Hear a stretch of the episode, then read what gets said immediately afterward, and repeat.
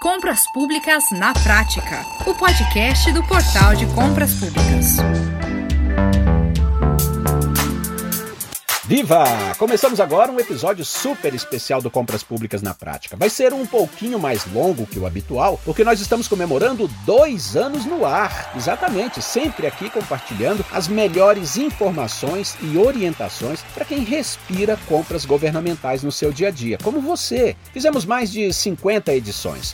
Foram ouvidas mais de 20 mil vezes e temos mais de 1.800 ouvintes assíduos aqui com a gente. Legal, né? Pois é, foram dois anos de grande crescimento para todos, mas também de desafios nunca enfrentados com a pandemia mundial da Covid-19. E nós fizemos o que então? Trouxemos aqui hoje, novamente, os mesmos convidados que participaram do nosso primeiro episódio para mostrar o que aconteceu no setor de compras públicas nesse período e também em suas áreas de atuação, não é? Estão conosco o advogado especializado em licitações e assessoria aos municípios, mestre em Direito, Estado e Sociedade, professor Edinando Brustolin. Também o diretor executivo do consórcio interfederativo Santa Catarina, o Sim Catarina, Eloy Ronal. E o time fica completo com o CEO do Portal de Compras Públicas, Leonardo Ladeira. Pois é, conexão direta, porque eles já estão na ponta da linha conosco. Bora entender as transformações do cenário das licitações nesses últimos dois anos. Muito bem, senhores, eu quero então agradecer a presença de todos e começar pelo Dr. Edinando. Dr. Edinando, nesses dois anos houve muitas mudanças e também novidades em termos de legislação que impactaram né, o, o setor das compras públicas em todo o país. É, Dr. Edinando, a obrigatoriedade do pregão eletrônico e a nova lei de licitações estão entre as principais. O senhor acredita que elas são também transformadoras?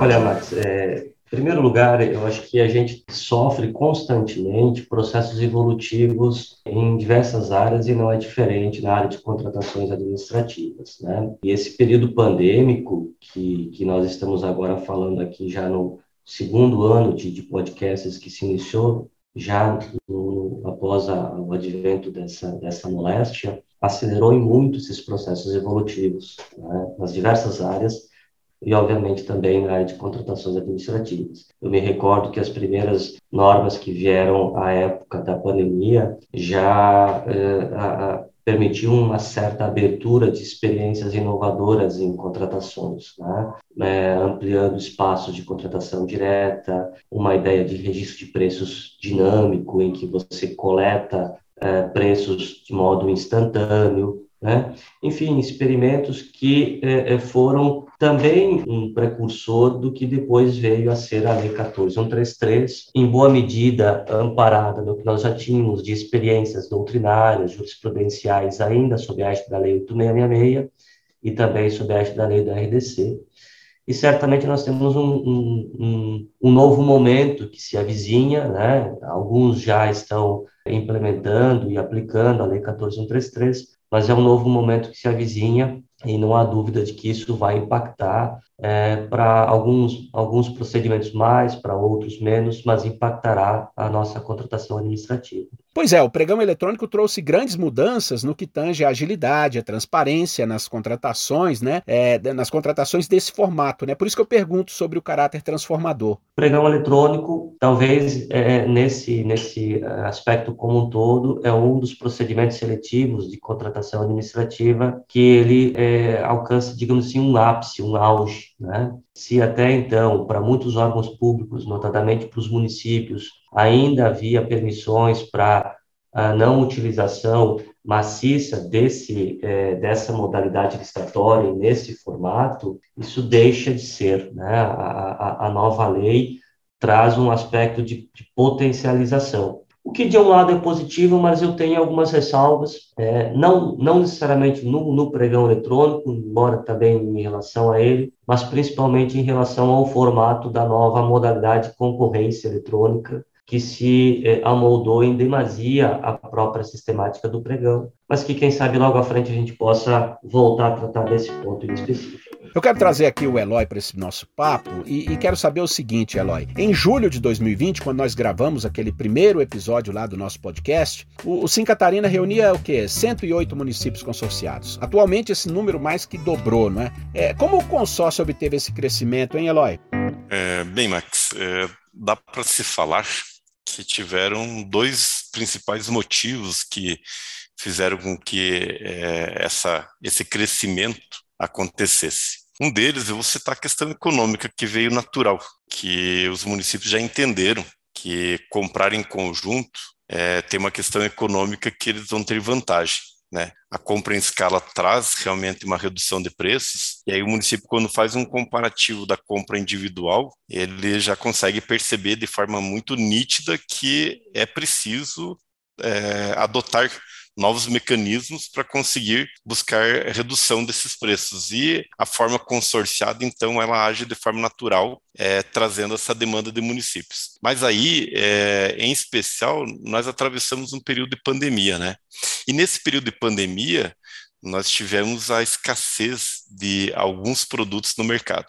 E aí, para enfrentar essa escassez, é, as, os municípios eles precisaram realmente se unir juntar força, as forças, né? E essa juntada de força, é, acho que a lei de consórcio trouxe exatamente aquilo que os municípios precisavam, permitindo o arranjo em forma de um instrumento legal para que os municípios un, é, unidos pudessem ir para o mercado e encontrar os produtos. Então, os consórcios, de modo geral, foram essenciais para conseguir suprir a demanda dos municípios, porque individualmente eles não estavam conseguindo é, fazer suas contas. Então, esses eu posso elencar como os dois principais motivos que fizeram com que é, tivéssemos é, um crescimento e no caso do Sim Catarina, um crescimento um pouco mais elevado, né? Porque nós entregamos mais. E quando eu entrego aquilo que é necessário, aquilo que é preciso, aí o município veio e fez adesão. Hoje são 227 municípios, é isso? Isso mesmo. Estamos com 227 municípios, já considerando que alguns outros ainda estão em tratativos, ainda estamos em fase de crescimento.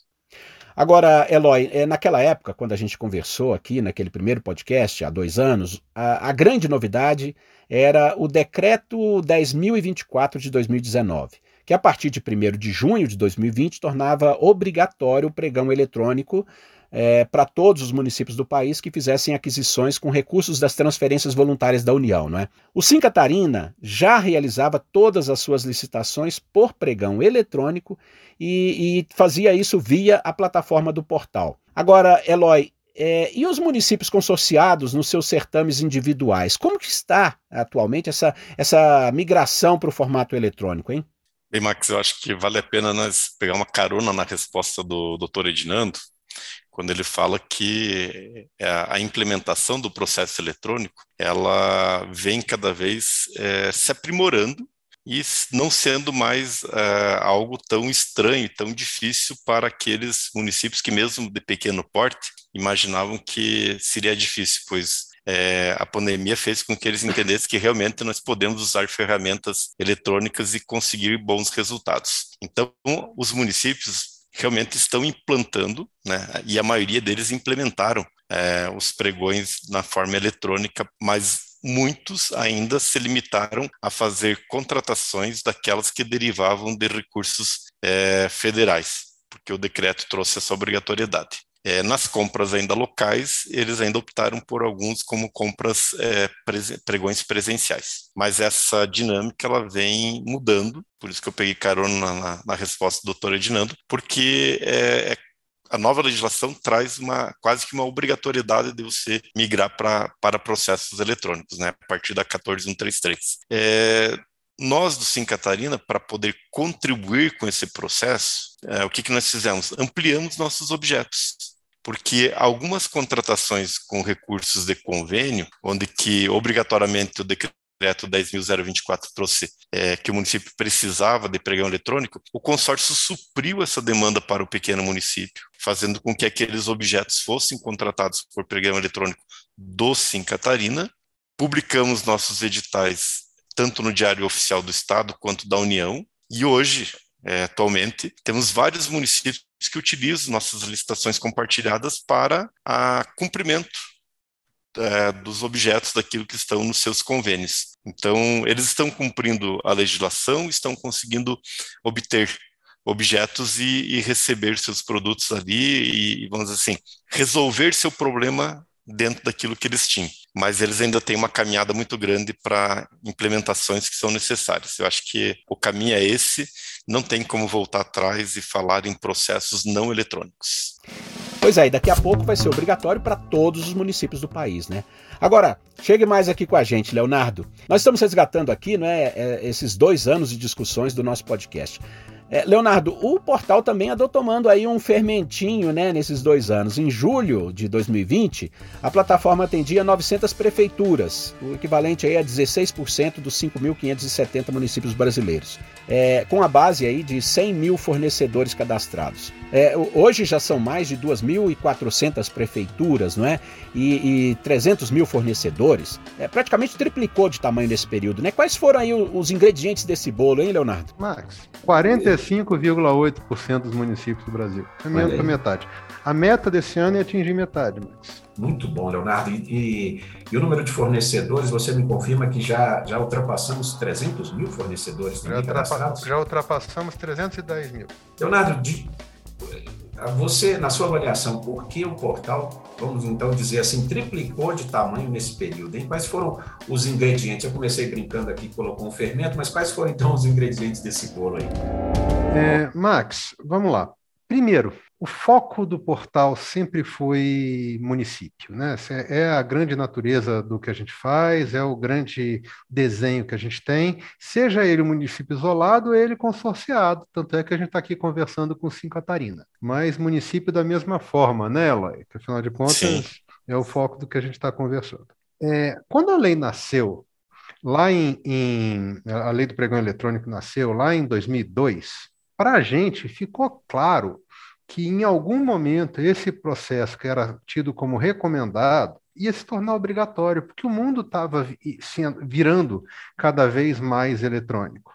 Eu acho, inclusive, que demorou, né? Porque essa obrigatoriedade começou, pelo menos para as verbas de transferência voluntária da União, em 2019, né? na verdade, com vigência obrigatória a partir de 2020, o que já coloca aí que era uma que o pregão eletrônico já estava chegando na maioridade, né? Estamos falando aí em quase 18 anos de vigência da lei antes dela se tornar obrigatória, mas chegou. Demorou um pouquinho, mas chegou. E isso agora vem para todos os objetos de uma forma mais ampla, né, em 2023, e vai ampliar o que eu estou dizendo. A gente sabia que isso ia acontecer. Então, na prática, a gente estava preparado para o momento que a gente começou a viver em 2019, que o maior desafio para o crescimento do portal, antes do Decreto-Lei 10.024-2019, que foi esse que trouxe a obrigatoriedade das verbas de transferência voluntária da União serem listadas de forma eletrônica, era exatamente o convencimento da, do, da vantagem do uso da plataforma eletrônica ninguém gosta de mudança, né? Aliás, é uma característica humana muito compreensiva, as pessoas gostam de ficar na zona de conforto delas. Fazer diferente para quê?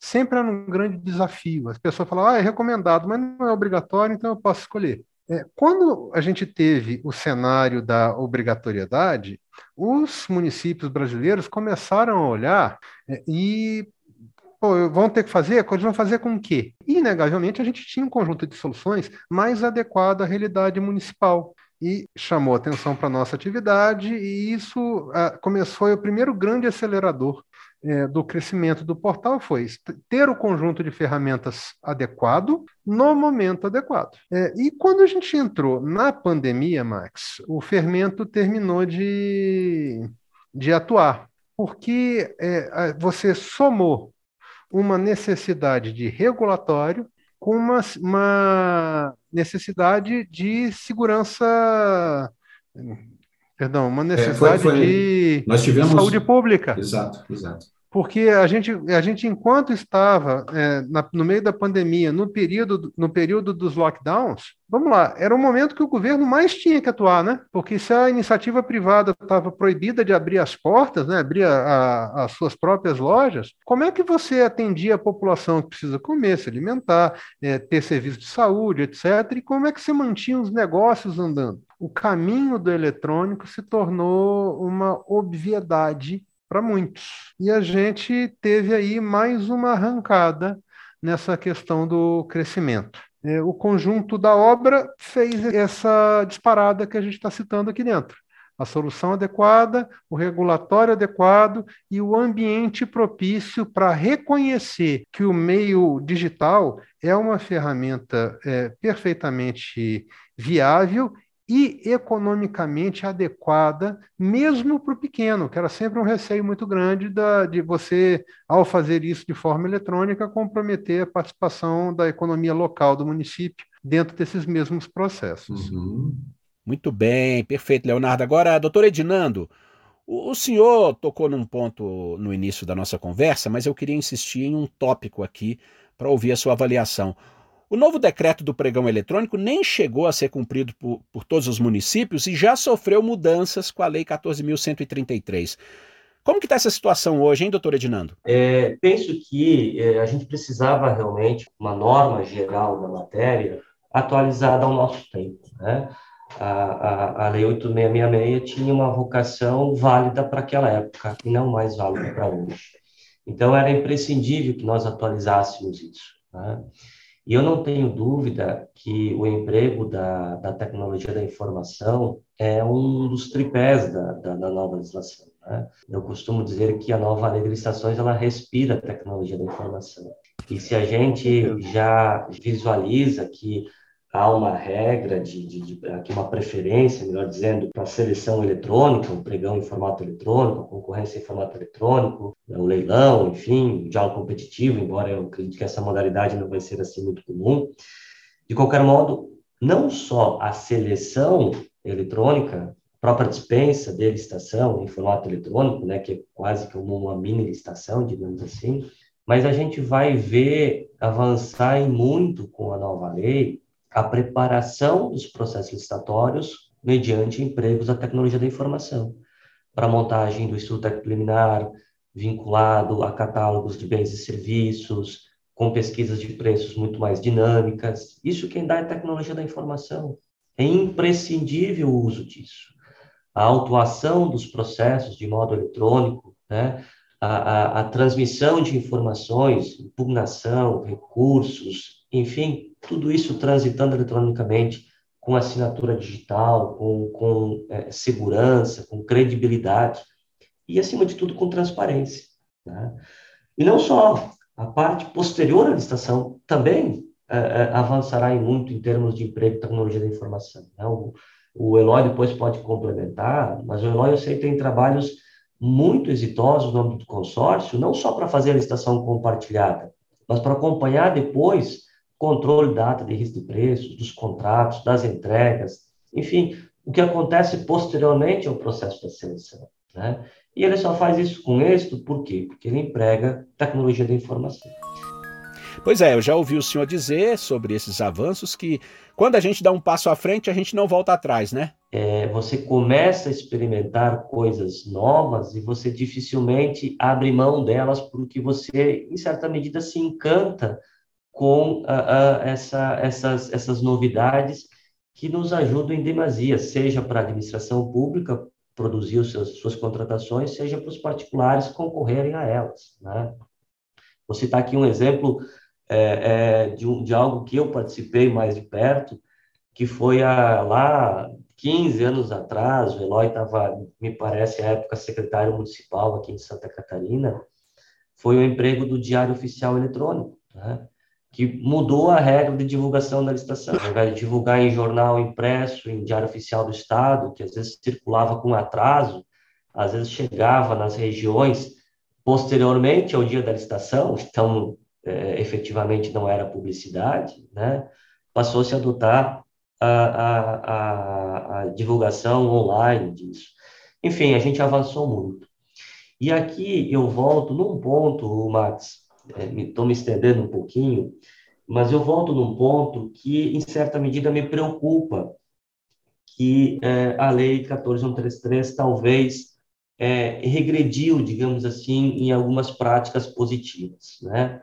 Certo. É, por que, que eu digo isso? A avaliação que, que eu faço nesse momento, ainda sem colher resultados, porque não está sendo aplicada assim de modo é, é, é, maciço, né?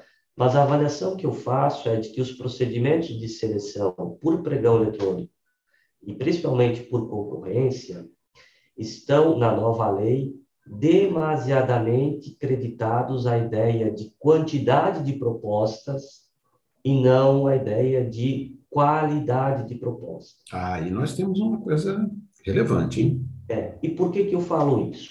É, se nós olharmos o artigo 63 da nova lei, nós vamos ver lá que o licitante ele só é convocado para apresentar documentos de habilitação ao tempo em que ele já é primeiro colocado na disputa de preços. Então, ele ingressa no processo licitatório sem apresentar de modo é, concomitante os documentos que lhe são exigidos para habilitação. E esse retardo já é um risco de, eventualmente, ele se sagrar vencedor na disputa, mas depois é, é, não se alcançar isso na entrega dessa documentação por, um, por N motivos. Né? Eu sei que no pregão, e também será assim, via de regra na concorrência, a inversão de fases, em que se disputa primeiro preços e depois a habilitação. Mas é uma sistemática que o decreto 2024, nesse ponto, andou muito bem e que a nova lei regrediu, né? que é justamente no decreto que vem em 2019, exigir do candidato, do licitante, que ele entregasse já ao tempo da proposta toda a documentação. Ela ficaria arquivada, guardada, em sendo melhor classificado na disputa, pronto, a habilitação dele é só ser conferida. Né? Isso traz agilidade e evita tentativas é, é, é, fraudulentas de o sujeito abdicar da sua proposta por intermédio de uma é, inabilitação forçada, né, com a uhum. falta de entregas de documentos. Então, aqui já é um ponto de atenção, inclusive, para a nova lei. O que é uma ponderação interessante, uma vez que ainda não chegamos à plena aplicação da nova lei 14.133. E um outro, um outro fator, é, e aí esse muito mais alinhado àqueles objetos que já não eram anteriormente contratados por pregão, que são objetos que não são comuns, né? e que na nova lei a gente tem uma definição no sentido de obras e serviços especiais, inclusive de engenharia, né? que para eles não se licita por meio da modalidade pregão. Pois bem, eh, antes da Lei 14133, em relação a esses objetos que são mais sensíveis, a disputa, via de regra, era por meio de uma proposta fechada, e aqui se valorizava a ideia de intangibilidade da proposta inicial, ou seja, o sujeito ele tem um tempo de maturação entre a divulgação do edital e o dia da licitação, ele se prepara, ele observa as condições econômicas que ele dispõe para ofertar uma proposta competitiva e oferta melhor que ele pode, antevendo que poderão haver concorrentes. Né? Então, ele já entra para a licitação pública com uma proposta competitiva. Perfeito. Entretanto, na nova lei, nós temos o artigo 56, parágrafo 1, que trouxe uma regra que, na minha opinião, é uma regra uh, muito equivocada, Sim. que diz que será vedado a adoção de critério de julgamento do modo de disputa fechado quando se adota o critério de julgamento menor preço. Quer dizer o quê? Se eu vou licitar uma obra, um serviço de engenharia mais complexo, e eu não teria ali, eventualmente, necessidade de balizar uma proposta por técnica, apenas por preço, né? Quem fizer o menor valor venceria. Nesta situação, eu terei necessariamente, pela nova lei, que realizar a etapa competitiva de lances. E aí nós temos um agravante. E aqui eu faço uma comparação com o pregão presencial da lei 10520. No pregão presencial da 10520, havia um critério seletivo para ingressar à etapa de lance. Havia um risco do licitante, se não ofertasse uma proposta inicialmente competitiva, sequer ingressar naquela rodada de lances, né? o critério dos 10%, das três menores propostas. Esse critério foi abolido na nova lei, de tal modo que nós não temos nenhum fomento para que o licitante apresente uma proposta inicial competitiva, porque ele, em sendo julgado pelo preço, terá sempre à disposição a disputa aberta e aí poderá ofertar o lance em função do que ele localizar no momento da licitação pública. De uma forma geral, o que nós temos, então, é uma espécie aqui de é, é, exigência muito simplória do licitante para ele avaliar condições é, é, é, contundentes sobre a sua proposta. E aí a gente pode afetar a qualidade dela. Ele se preocupa em ingressar na licitação. Uma vez dentro, aí ele vai ver o que acontece. Né? Uhum. Né? E, e, nesse aspecto, é óbvio, o, o, a licitação eletrônica favorece o número de competidores. Mas se eventualmente nós tivermos poucos competidores, a tendência é que eles venham ao preço que está na referência da licitação e não reduzam seus valores se não houver concorrência. É quase que uma aposta. Se não tiver concorrente, não vai reduzir o preço. E ouso dizer que haverá uma certa, é, é, digamos assim, uma, uma, uma, uma, uma um caminho para se evitar uma situação dessas, que é o que? Potencializar o uso do julgamento por técnica e preço, ainda que o preço seja um, numa, num percentual muito mais preponderante. Porque se eu adotar esse critério de julgamento, eu não terei a disputa por lances, eu terei o modo de disputa fechado, e aí volto àquela ideia, eu já vou com a proposta competitiva. Olha só, meus caros, é, é, o seguinte: eu avisei no início desse episódio que ele seria mais longo, né? No entanto, o nosso tempo já passou e nós mal chegamos na metade das questões que eu queria tratar aqui com vocês. Então vamos fazer assim: é, vamos encerrar essa edição aqui e gravar em seguida um outro episódio de resgate desses dois anos de transformações nas, nas licitações. E também vamos ouvir, eu quero ouvir aqui as perspectivas não é, de vocês é, para os próximos meses. Tudo bem? Vamos nessa? Perfeito, então, vamos lá. É, muito bem, então vamos seguir assim, né? E fazendo com que a nossa edição de aniversário então tenha uma parte 2. E você que nos acompanha, muito obrigado até aqui. Então, fique atento, em alguns dias nós vamos postar a segunda parte dessa conversa com o Dr. Edinando Brustolin, Eloy Ronal e Leonardo Ladeira. Por enquanto, então, ficamos por aqui. Até lá e um grande abraço para você. Você ouviu Compras Públicas na Prática, o podcast do Portal de Compras Públicas.